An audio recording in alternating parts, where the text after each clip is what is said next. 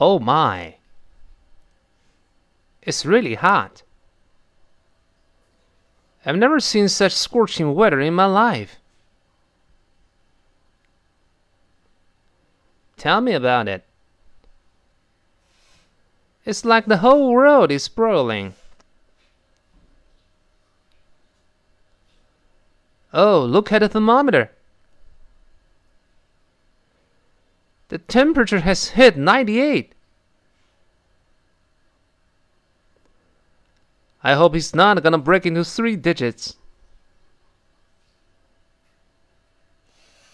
But it's already awfully close.